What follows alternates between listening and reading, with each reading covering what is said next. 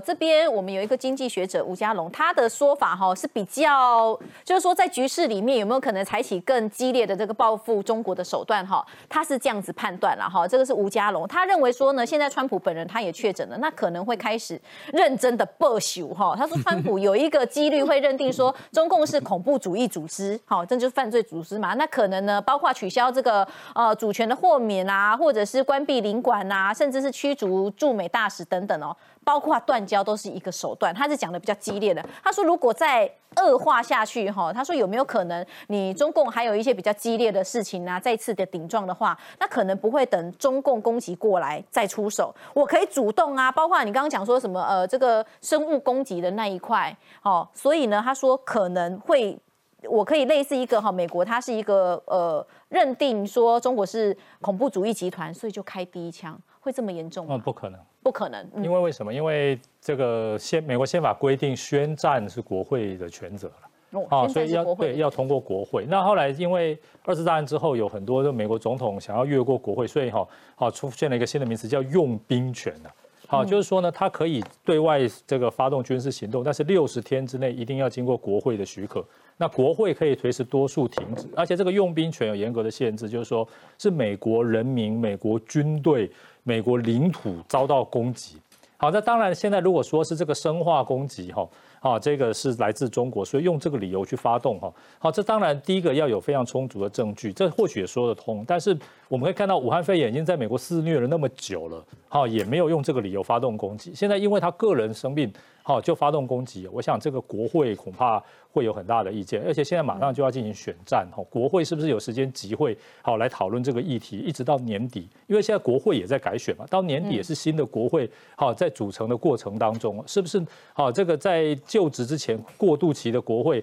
会讨论这么重大的议题，哈，这个就美国的宪政来讲，哈是不太容易，哈，当然有一个很很重要的事情，就是刚才江医师提到，哈。如果现在连拜登参议员就是候候选人哈也染病，嗯，那个就是共和党、民主党哈，美国高层哈，就像有一部在这个网络上很知名的这个这个戏剧哈，就是所有美国高层在恐怖攻击中全部倒台了，结果让住宅部长当了总继任总统，因为前面的人都没有了，他发现哎奇怪，指定幸存者，对对，我现在第一了，所以我我这总统，如果到了这种情况哈。那这个对美国人的整体心态上来讲，倒不是立刻要对中国宣战，而是一种世仇的心态。嗯，因为你等于是把我们的这个领导阶层哈，在这种威胁下 wipe out 一扫而光了哈，这有可能。但是是不是立刻会采取行动哈？第一个就是川普本身的健康状况哈，如果说他的健康状况还 OK。那当然，这个他可以采取强硬作为，因为决策需要啊强硬的意志。如果他身体状况好，好暂时比较没有那么康复状况，因为这个毕竟他年纪也很大了。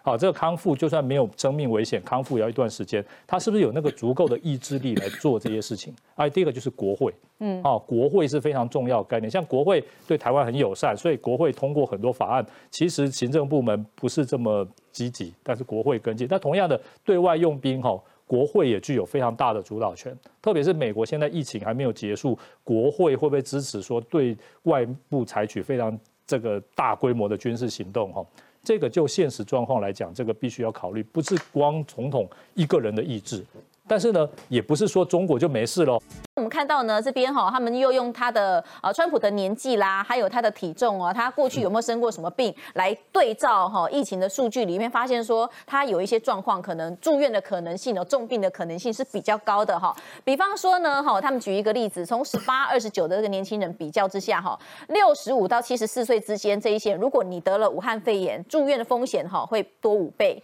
那死亡的风险会高出九十倍啊！不巧的是，川普刚好是七十四岁，而且呢，他的这个身体哈，我们看，呃，隔隔墙汉多对吧？哈，一百九十公分，体重呢一百一十公斤，这个是我们在讲说 BMI 族群里面也是高风险的这一块。江医师怎么看？没错啊，在我们疫情刚开始的时候，大家都知道一个问题，就是说肥胖的人好像比较转重症的机会比较高。那在这个川普，你刚才您讲的这个身高体重算起来，他 BMI 三十点五了。嗯，那三十点五就是肥胖症哦，这个当然没有问题，因为超过三十以上嘛。那超过三十以上这种肥胖症的病人，他转重症的几率是正常人的三倍的。嗯，啊，你可以说哦，他这一次感染哦，他需要变成重症，大概有二十 percent 会变重症。嗯，那他变成重症之后，有多少机会死掉？大概一半的。因为七十四岁的人得到这个新冠肺炎，目前的死亡率是八点六个 percent，八点六 percent 不是很小的死亡率，代表十二个人就要死掉一个人。哦，所以其实也让人家帮川普觉得很担心哦。但是川普他是国家级的照护哦，那可能又不太一样哦。没有错，你可以觉得说他也许会得到比较好的照顾，不过先天的弱点，比如说年纪、嗯，肥胖，这个是没办法用国家的力量来挽救的了。那当然，国家力量能做什么事情？比如说他现在用的那个所谓的双个单株抗体。打进去体内那个治疗啊，嗯，我跟你讲，单株抗体这治疗一向很贵，嗯，呃，如果这个观众朋友家里人有人癌症打过单株抗体就知道，那个动辄一百万到四百万之间的价格。川普没有问题，川普反正有钱人嘛，我他一定打得起，而且他是多。这个叫做综合疗法了哈，他不止打了两个单株抗体，他还打了那个不还吃了那个锌，因为锌在之前的研究被发现说好像也可以对抗这个所谓的病毒的繁殖，嗯他甚至用上褪黑激素，反正呢五五楼因 A 哈都。我以为褪黑激素是困美体在吃的，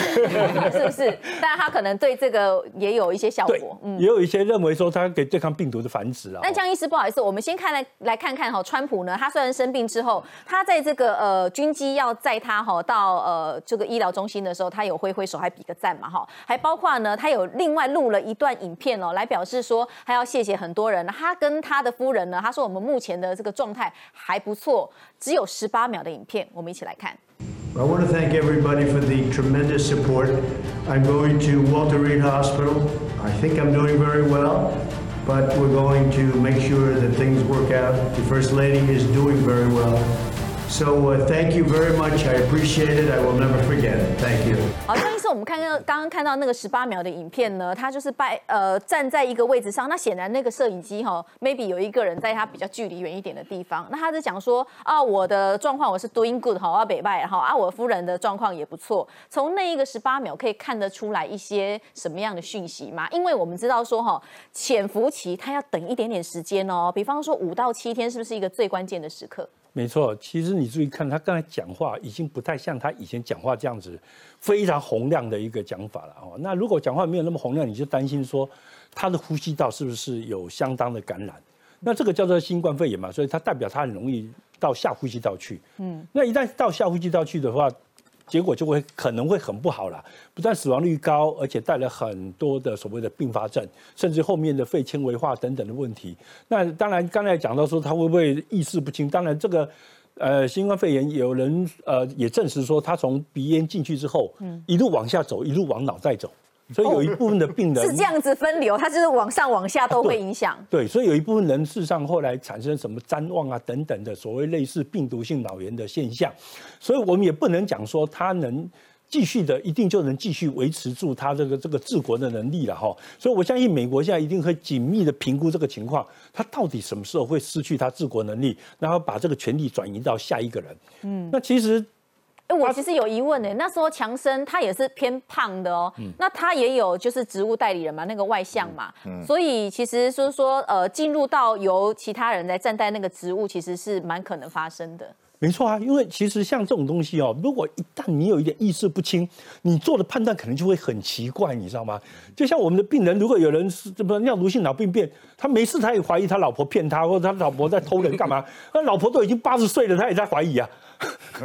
哦，所以这种事情一旦产生脑炎的时候，什么稀奇古怪的讲法都会产生。所以那个时候，如果是由大家主政的话，那他决定要不要发动战争，会不会要不要对抗谁的时候，这个决定其实是非常非常的危险。那其实，在一个那么大的国家发生这种事，其实坦白讲，真的，诶，其实蛮令大家觉得失望了哈，代表他整个抗疫能力的失败了哈。嗯。因为他白宫是重点防守的地方，疫情刚开始的时候，各位记不记得当初有讲过，白宫的 SOP 是。见川普的人，嗯，一定要先经过雅培的快筛筛过，才能见川普。嗯，可是不是我们一直在讲说那个快筛可能会有伪阳性、伪阴性的问题吗？没错，现在就几个问题啊，你注意看看那个雅培的快筛，到现在没有推到全世界，那代表什么意思？代表很多人怀疑它的效果。嗯，那第二个问题是，根据这次发生事情之后，白宫某些记者讲说，哎，我们有些人呢都有常规的接受检测。可是有些人没有。嗯哎，他们真的是日日塞，天天塞，就是这样哦。因为你知道，你每次要见一次，那不就是要再筛检一次吗？这真的要到理论上要这样做，可是我觉得这个，因为这个事情已经搞半年了，你知道吗？所有的人都会所谓的防疫疲劳的问题啦。一件事情都没有发生，那做了半年之后，你也会觉得很无聊，你知道吗？